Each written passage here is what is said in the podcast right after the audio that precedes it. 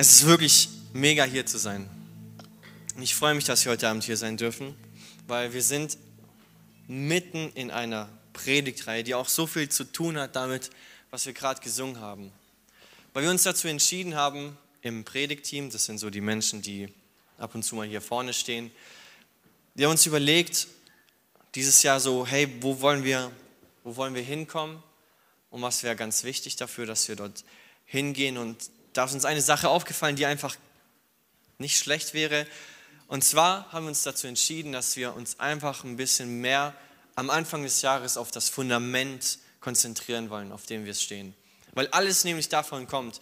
Alles Gute, was wir tun und alles, was wir hier an Diensten anbieten und alles, was wir erreichen wollen, basiert darauf, dass wir ein festes Fundament haben. Und deswegen sind wir in dieser Predigtreihe überwältigt. Und hier können wir wieder einen kleinen Applaus geben für Joas, der einfach ein unglaubliches Design hier hingezaubert hat.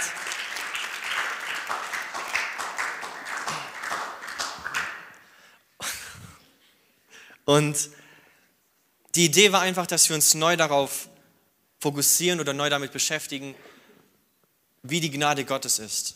Deswegen sind wir nicht mitten in einer Predigtreihe, sondern das ist die zweite Predigt, in der Predigtreihe über die Gnade Gottes. Und der Sinn ist einfach, dass wir uns in dieser Predigtreihe, in den Wochen, in den Predigten, in denen wir uns befinden, dass wir uns einfach mit der Gnade Gottes beschäftigen und neu verstehen, wie überwältigend die Gnade Gottes ist, die wir jeden Tag erleben dürfen.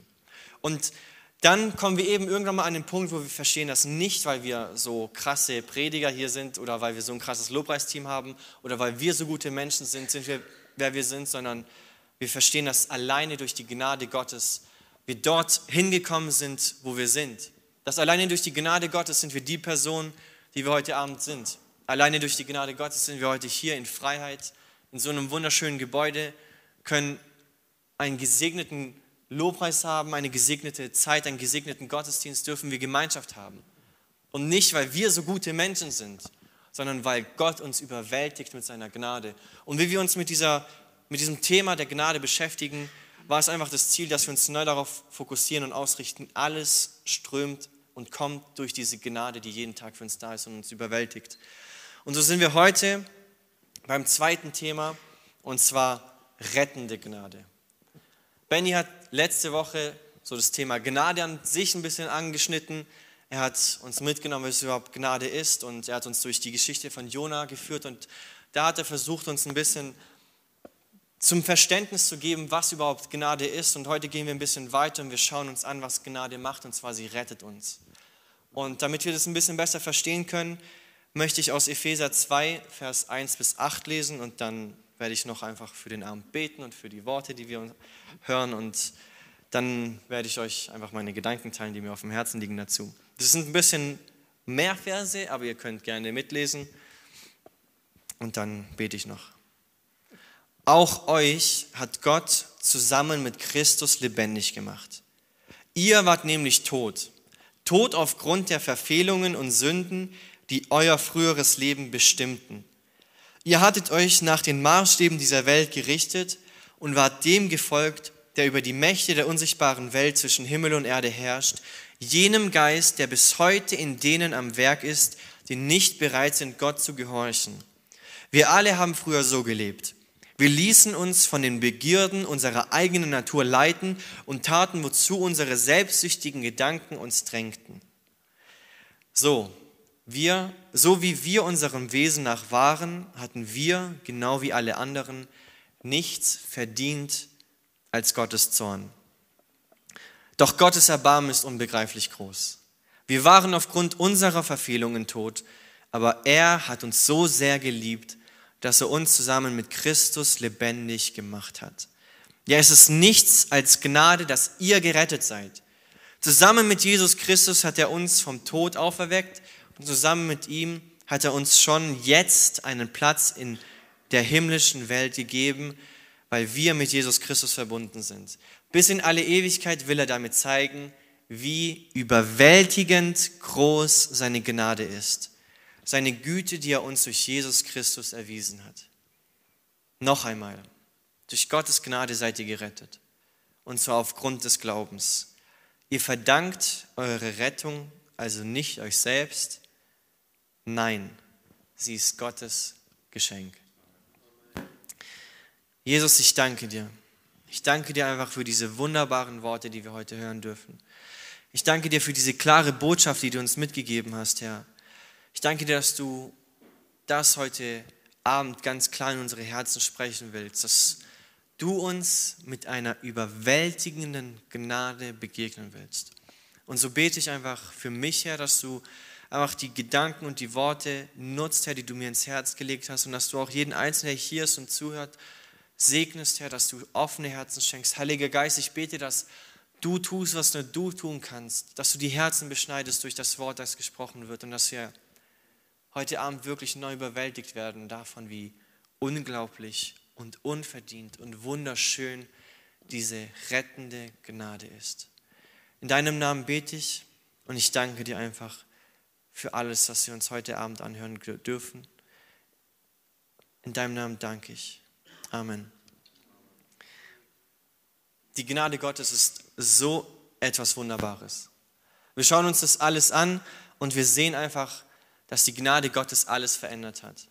Und wir lesen es in diesen Abschnitten so klar und so deutlich, obwohl wir nichts anderes verdient hätten als den Zorn Gottes, kommt Gott in dieser Gnade und entscheidet sich, Jesus zu senden. Und durch Jesus können wir Veränderungen erleben. Und all das, was eigentlich für uns bestimmt war, ist nicht mehr für uns da, sondern wir haben nur noch Gottes Annahme, Vergebung, Gemeinschaft mit ihm in dieser rettenden Gnade.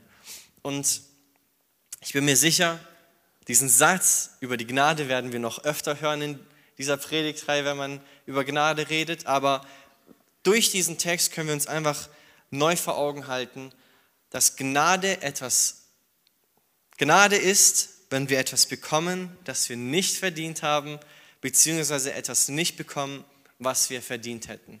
Das ist so der Satz, mit dem man am besten Gnade beschreiben kann und deswegen bin ich mir sicher, dass er noch häufiger kommen wird in den nächsten paar Wochen. Aber wenn wir uns das vor Augen halten, wir bekommen etwas, was wir nicht verdient haben. Diesen Opfertod Jesu, den hätten wir nicht verdient.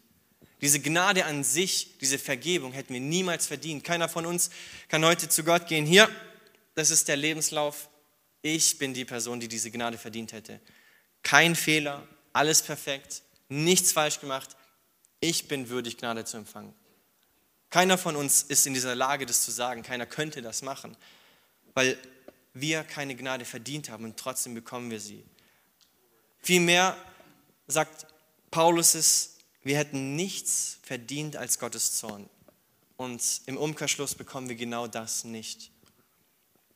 Und so beschäftigen wir uns weiter mit Gnade und wir sind im Thema rettende Gnade. Und dann habe ich mich eigentlich gefragt, damit man so ein bisschen das Thema aufbrechen kann, was ist eigentlich rettende Gnade?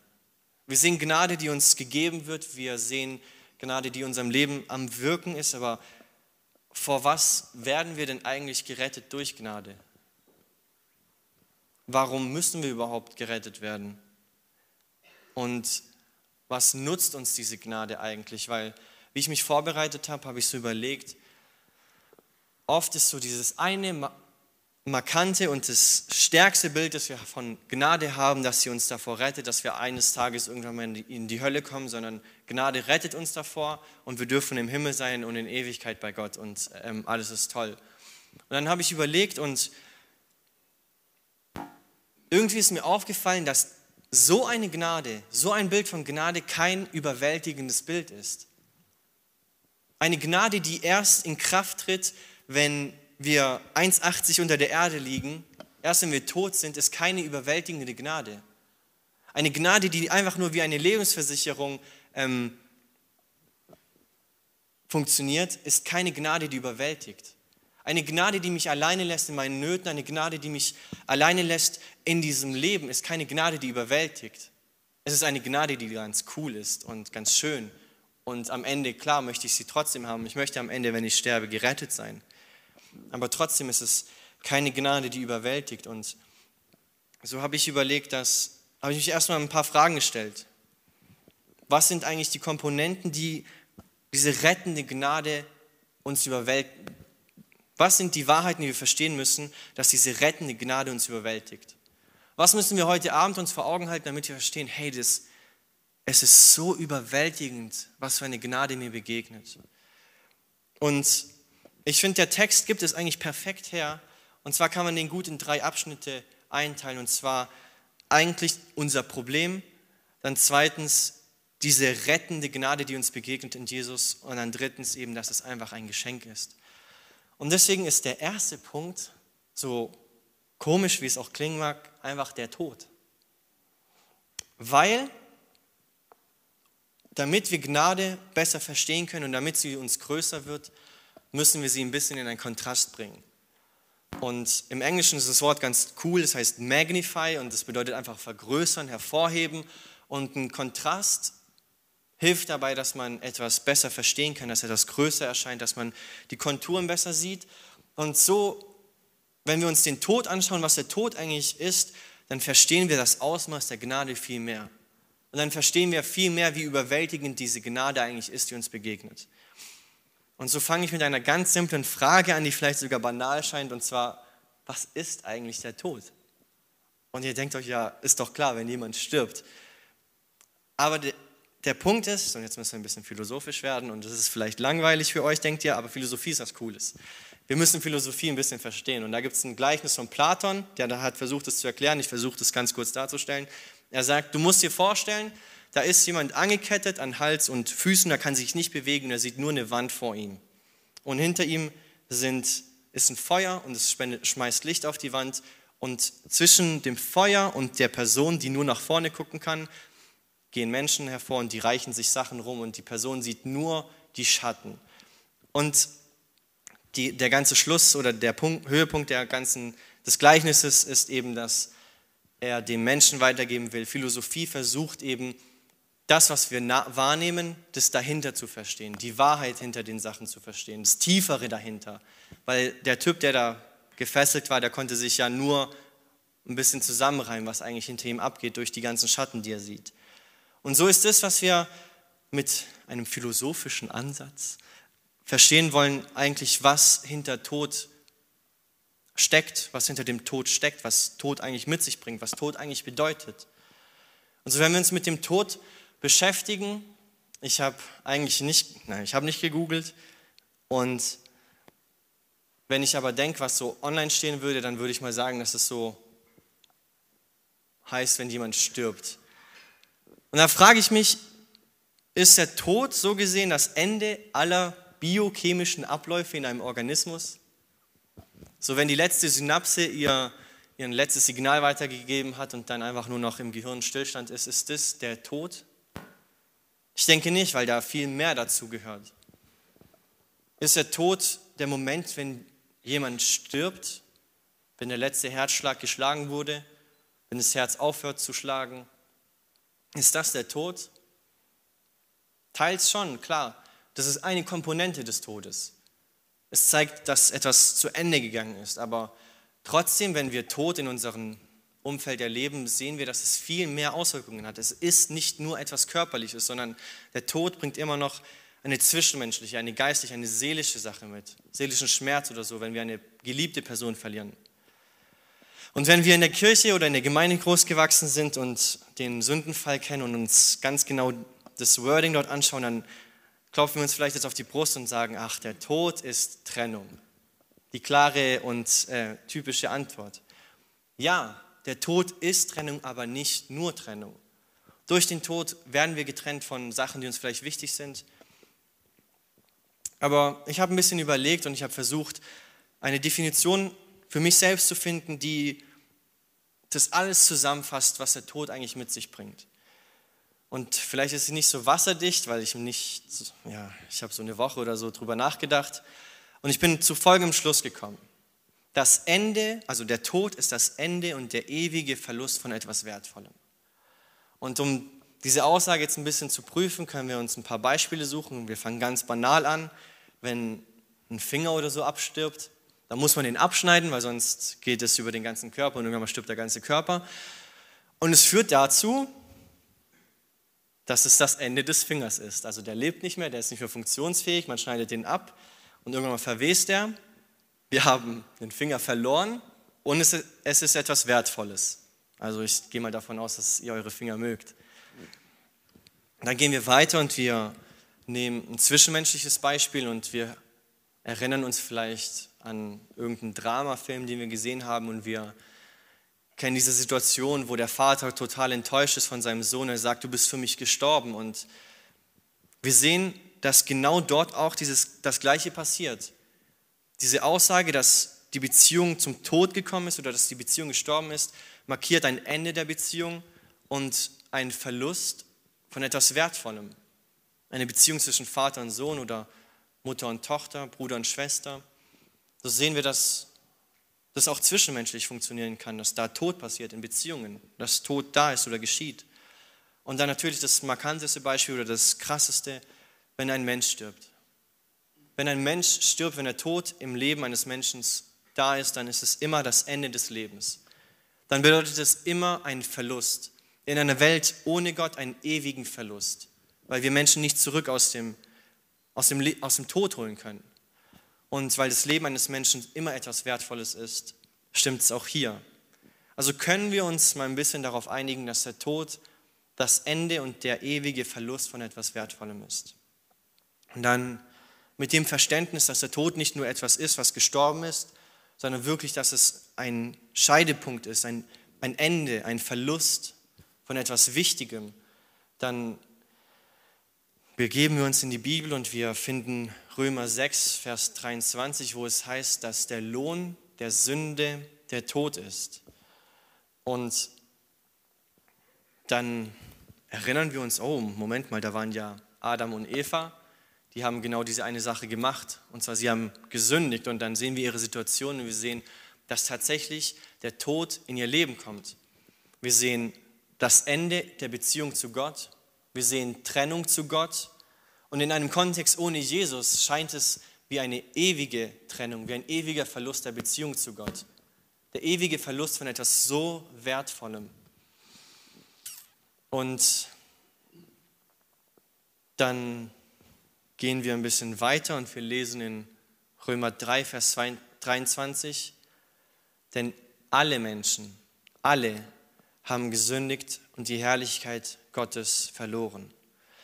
Und so langsam wird uns klar, Moment mal, wenn der Lohn der Sünde der Tod ist und wir alle gesündigt haben, jeder einzelne von uns, keiner ist ohne Fehler, keiner ist hier, der sagen kann, Moment mal, ich habe noch keinen Fehler gemacht, ich habe noch nicht gesündigt, ich habe noch nicht den Maßstab Gottes verfehlt.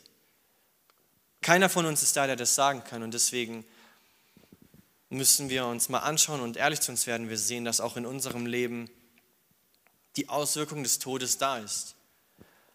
Und da gibt es so Bücher, die nennt man systematische Theologie oder das ist so ein Fach.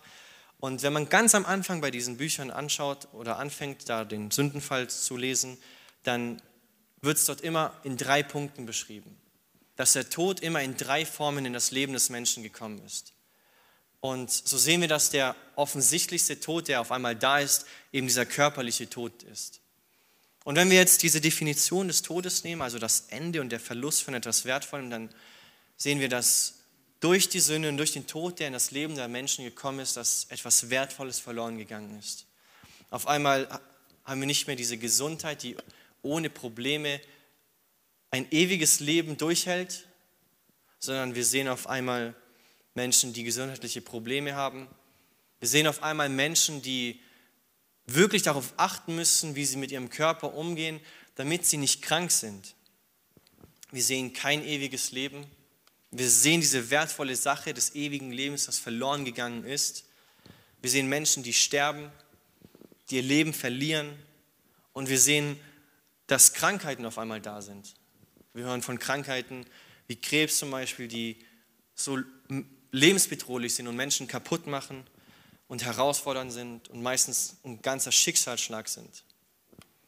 Dann gehen wir weiter und wir sehen die geistliche Ebene und wir verstehen, dass ein geistlicher Tod gekommen ist, dass Trennung von Gott auf einmal da ist und wir überlegen, was ist denn das Wertvolle, das da verloren ist. Und meiner Meinung nach ist da mit am meisten verloren gegangen, weil wir sehen auf einmal, dass so etwas Wertvolles wie Hoffnung verloren gegangen ist. Wir haben nichts mehr in einer potenziellen Welt ohne Jesus, das uns eine Hoffnung sein könnte. Die einzige Hoffnung, die wir haben, sind wir selbst. Und ganz ehrlich, wenn ich mich anschaue, dann weiß ich, dass ich nicht dazu gemacht bin, dieses Leben alleine zu stemmen. Alleine aus meiner Kraft alles perfekt machen zu können. Und deswegen, wenn ich nur auf mich hoffen kann, dann habe ich keine Hoffnung. Wir sehen, dass wir etwas Wertvolles verloren haben, und zwar diese bedingungslose Annahme und diese bedingungslose Liebe Gottes zu seiner Schöpfung, zu uns, weil wir nicht mehr in dieser Beziehung mit ihm leben, weil dort der Tod gekommen ist, weil dort das Ende von etwas angefangen hat und weil dort der ewige Verlust etwas Wertvollem geschehen ist. Wir sehen, dass wir auf einmal unsere Identität verloren haben. Klar, wir sind im Ebenbild Gottes geschaffen, aber wir sind gefallene Wesen. Wir sind nicht sein Volk, wir sind nicht seine Kinder. Wir sind verloren. Wir haben keine Identität in ihm durch diese Trennung, die da ist. Und dann noch ein schlimmer Punkt in diesem geistlichen Tod, der da ist, wir haben keine Gemeinschaft mehr mit ihm. Wir können nicht in seine Gegenwart kommen.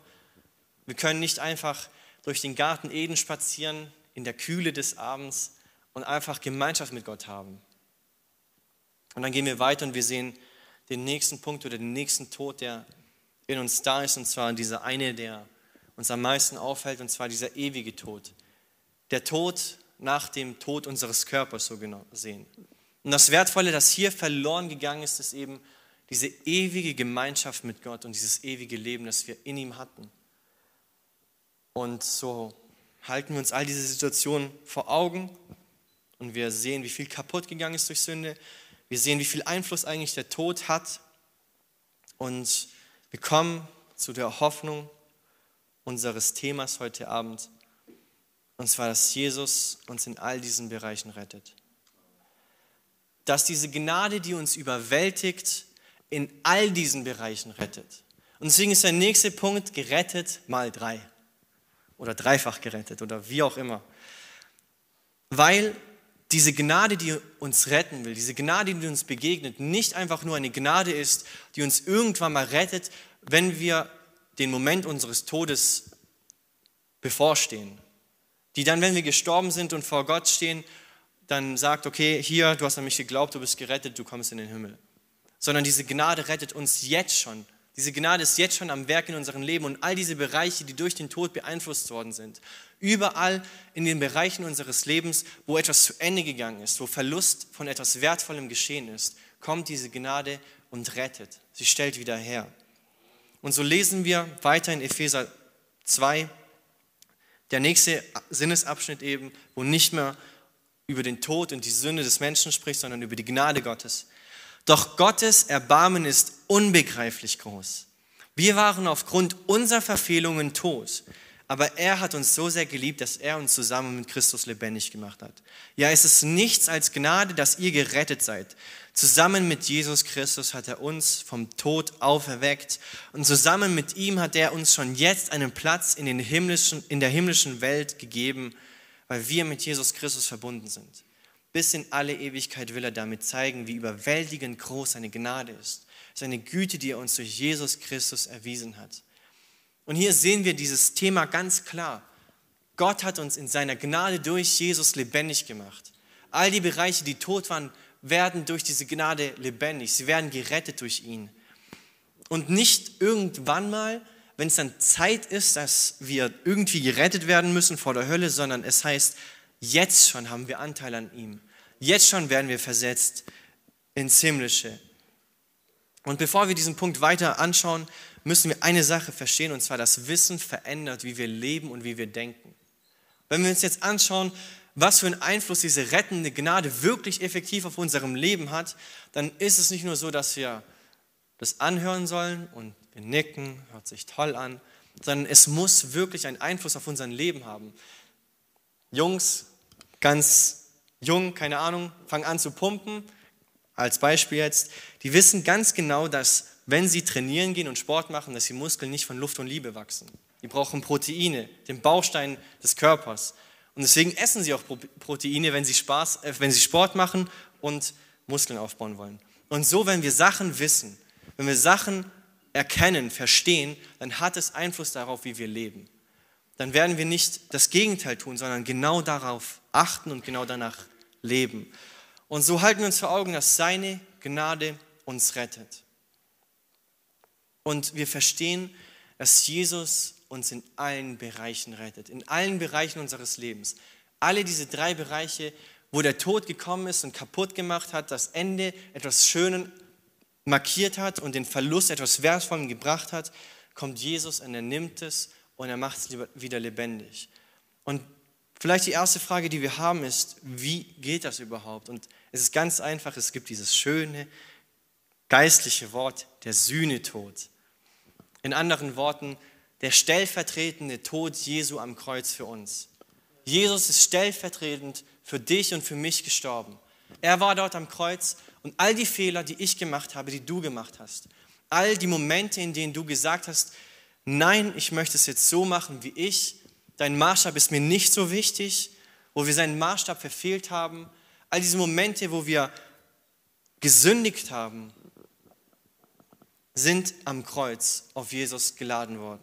Der ganze Zorn Gottes, wie es vorhin hieß, wo wir nichts verdient hätten als den Zorn Gottes. Und der ganze Zorn Gottes war auf Jesus. Die ganze Last unserer Fehler, unserer Sünde, unserer Bosheit war auf Jesus. Und so, so ist Jesus dort am Kreuz und er stirbt für uns, damit wir nicht diese Strafe tragen müssen. Er nimmt die Strafe stellvertretend als Sühneopfer für uns. Und wie ich darüber nachgedacht habe, ist mir aufgefallen, dass wenn wir diese Definition des Todes nehmen, dass der Tod das Ende und der Verlust von etwas Wertvollem ist, dass es der einzige Fall, in dem es nicht stimmt, in Jesus seinem Tod ist. Und der einzige Tod, der etwas Wertvolles gebracht hat für die Menschheit, der Tod von Jesus ist. Weil dort, als Jesus am Kreuz gestorben ist, da hat etwas sein Ende gefunden. Da gab es einen Verlust aber nicht für uns einen schlimmen Verlust. Da ist nichts Wertvolles verloren gegangen.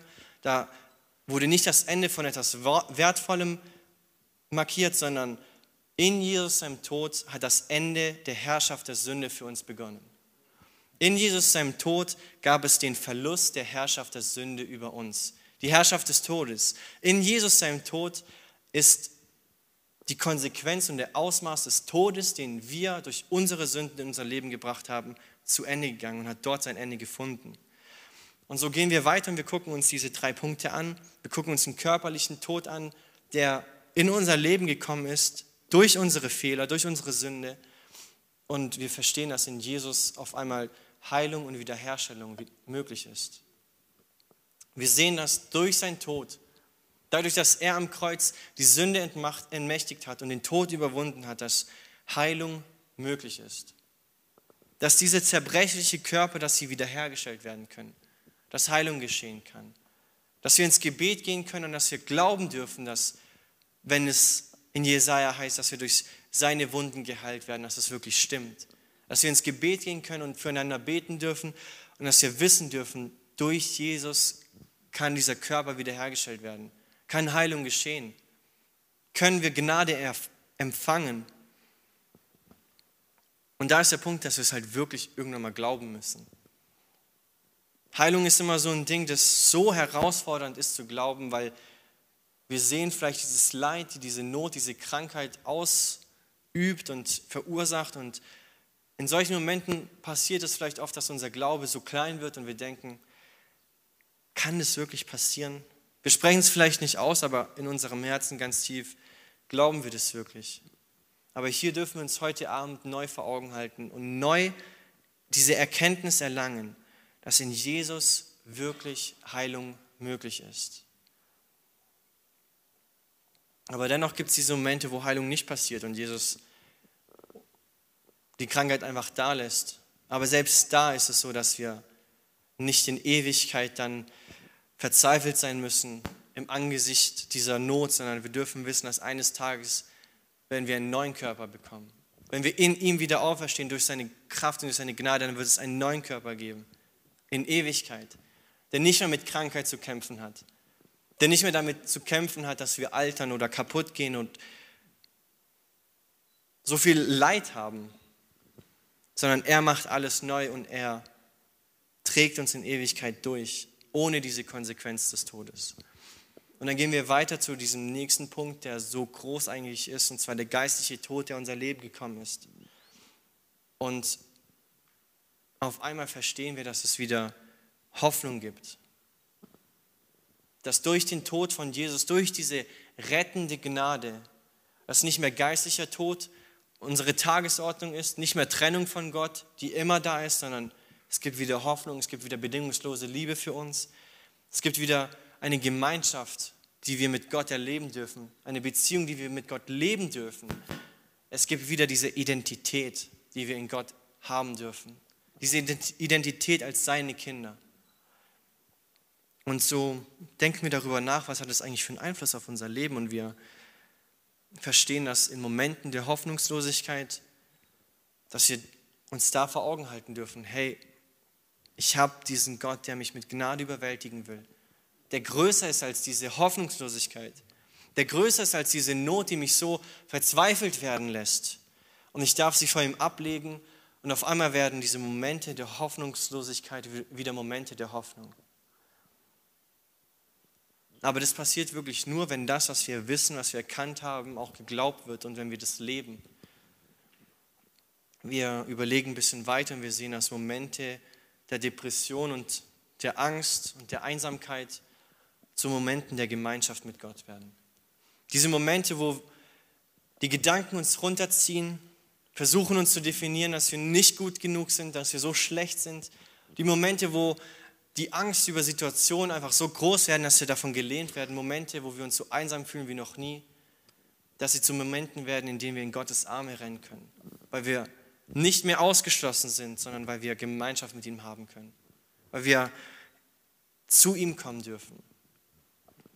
Und das geschieht, wenn wir Rettung annehmen, wenn wir diese rettende Gnade in uns wirken lassen. Wir denken ein bisschen weiter und wir sehen, dass diese Momente, in denen wir uns vielleicht so verloren fühlen, Momente, in denen wir Identitätsprobleme haben, vielleicht wenn wir aus der Schule kommen und Leute uns niedergemacht haben, gemobbt haben, beleidigt haben, uns fertig gemacht haben, versucht haben, uns zu definieren mit falschen Identitäten, die nicht zu uns stimmen, dürfen wir in solchen Momenten, wo wir uns verloren fühlen, Momente der Stärke haben. Wo wir nicht auf die Worte hören, die zu uns gesprochen werden, wo wir nicht auf die Worte hören, die versuchen uns niederzumachen und zu definieren, sondern wir erinnern uns daran, wer wir sind in ihm. Wir erinnern uns daran, wer wir sind in dieser Gnade. Wir erinnern uns daran, was diese Gnade in uns bewirkt und wir verstehen, dass wir eine Identität in ihm haben. Dass wir seine Kinder sind. Dass ich sein Sohn bin, dass du sein Sohn bist und seine Tochter. Und dass du wertvoll bist. Egal, was andere über dich sagen wollen, egal, wie andere versuchen, uns zu definieren, uns niederzumachen, wir dürfen darin Stärke finden und sagen, nein, ich weiß, ich bin wertvoll in ihm. Und es ist nicht nur so, dass wir das uns so davon überzeugen müssen, sondern wir müssen uns einfach nur anschauen, was überhaupt da geschehen ist. Und ich denke, dann kommen wir zu dem Punkt, dass wir irgendwann verstehen, dass die Beleidigungen, die uns vielleicht treffen und diese Worte, die versuchen, uns niederzumachen, nicht mal halb so laut sind wie diese Tat, die Jesus gemacht hat. Und zwar, dass er ans Kreuz gegangen ist für dich. Und wenn wir sagen, dass Taten mehr sprechen als Worte oder Taten sprechen mehr als Worte, so ist es doch, dann verstehen wir, dass diese Tat, dass Jesus ans Kreuz gegangen ist und sein Leben gelassen hat für dich, viel mehr uns zeigt, dass du wertvoll bist als jede Beleidigung oder jeder Angriff von Menschen um dich herum, den du begegnen kannst. Und dann gehen wir weiter und wir kommen zum Punkt des ewigen Todes und wir verstehen auch hier, dass Jesus uns dort zum Retter geworden ist. Dass er die Konsequenzen und die Folgen unserer Sünde getragen hat. Dass er die Schuld und die Last unserer Übertretungen auf sich genommen hat, so dass wir keinen ewigen Tod haben, sondern ewiges Leben in ihm. Und so dürfen wir uns vor Augen halten, dass diese rettende Gnade nicht einfach nur eine Gnade ist, die irgendwann mal interessant wird, wenn wir sterben, sondern dass sie jetzt schon in jedem Moment, in jeder Situation unseres Lebens, wo wir herausgefordert sind, wo wir Nöte haben, uns retten will, uns begegnen will, uns durchtragen will, uns neues Leben schenken will. Und das ist nämlich der dritte Punkt. Beschenkt. Und da schauen wir uns nämlich den letzten Vers an. Noch einmal. Durch Gottes Gnade seid ihr gerettet. Und zwar aufgrund des Glaubens. Ihr verdankt eure Rettung also nicht euch selbst. Nein, sie ist Gottes Geschenk. Ihr verdankt eure Rettung also nicht euch selbst. Nein, sie ist Gottes Geschenk. Und alleine das ist doch auch ein Punkt, der uns einfach überwältigt sein lassen sollte von dieser Wahrheit. Wir sind gerettet durch Gnade. Es gibt nichts, was wir hinzufügen könnten in diesen Situationen, wo der Tod da ist, um wieder Leben reinzubringen. Es sind einfach Momente und Situationen, die außerhalb von unserer Einflusskraft sind. Es sind Bereiche, wo wir nichts machen können. Wenn ein Mensch gestorben ist, dann können wir dazu nichts beitragen, wir können ihn nicht zurückholen. Wenn Worte gesprochen worden sind, die verletzen, dann können wir die Worte nicht zurücknehmen. Und wir können die Verletzung nicht wieder rückgängig machen. Überall, wo wir diesen, diesen Tod sehen, der gekommen ist, durch die Fehler, die wir gemacht haben, sehen wir, dass diese Gnade viel größer wird.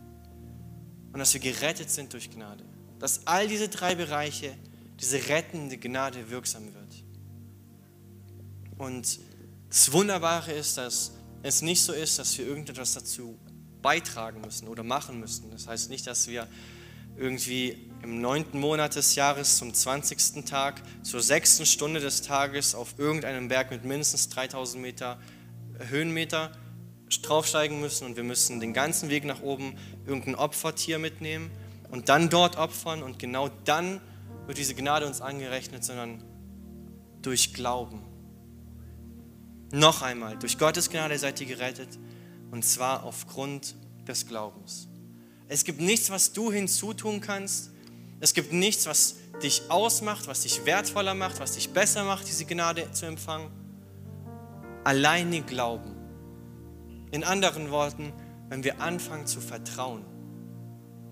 Wenn wir anfangen, unser Vertrauen wirklich auf Gott zu setzen und wirklich davon überzeugt sind, dass das, was er gemacht hat, genug ist. Wenn wir wirklich darauf vertrauen, dass er all diese Bereiche unseres Lebens verändern kann. Durch diesen Glauben, durch dieses Vertrauen wird uns das alles angerechnet und wir sehen, dass diese Gnade anfängt an uns zu wirken. Und das Wunderbare ist, dass wir Gott nicht irgendwann mal etwas zurückzahlen müssen und wir gehen da irgendeinen Vertrag ein, wo wir dann in Ewigkeit irgendwie so 20.000 Jahre arbeiten müssen, sondern es ist ein freies Geschenk. Ein freies Geschenk, das für jedem Einzelnen zugänglich ist heute Abend dass jedem Einzelnen heute Abend frei dasteht. Und das Wunderbare daran oder das Überwältigende an der Sache ist, wenn wir in Gottes Wort lesen, dann hören wir diesen Satz, dass da, wo die Sünde groß wird, da, wo der Tod groß wird, da wird die Gnade übermächtig. Da, wo der Feind versucht, Sachen in deinem Leben kaputt zu machen, da will Gottes Gnade noch viel, viel größer wirken übermächtig wirken, dich überwältigen. Und so möchte ich euch einladen, dass wir gemeinsam aufstehen. Das restliche Lobpreisteam darf auch nach vorne kommen. Und ich möchte einfach, dass wir in die Gebetszeit gehen und dass wir genau diese Gnade annehmen in unserem Leben. All diese Bereiche, wo du sagst, ich brauche da noch Veränderung, ich brauche diese rettende Gnade, die wieder Leben in meine Situation bringt, wo ich nur Tod sehe wo ich nur das Ende sehe, wo ich nur Verlust sehe. All das dürfen wir einfach vor Gott bringen und wir dürfen vertrauen. Glauben bedeutet Vertrauen. Wir dürfen vertrauen, dass er uns wirklich überwältigen will mit dieser Gnade. Dass er diese Gnade über uns ausgießen will in all diesen Momenten unseres, unseres Lebens. Wo du vielleicht mit Sünde zu kämpfen hast, wo du versucht wirst, wo du vielleicht Krankheit siehst in deinem Umfeld, das sich einfach kaputt macht. Oder Krankheit in deinem eigenen Leben. Wo du vielleicht Situationen in der Schule hast, wo Menschen dich hassen, dich kaputt machen, dich fertig machen wollen. All das dürfen wir vor ihnen ablegen und glauben und wissen, dass er uns begegnen will und dass er uns lebendig machen will, dort wo wir tot sind. Jesus, ich danke dir, dass wir dir einfach danken dürfen. Danke, dass wir uns heute Abend neu vor Augen halten durften, dass du uns mit einer rettenden Gnade begegnen willst. Und dass deine Gnade uns vor so viel mehr rettet als vor der Hölle. Überall, Herr, wo die Sünde versucht kaputt zu machen.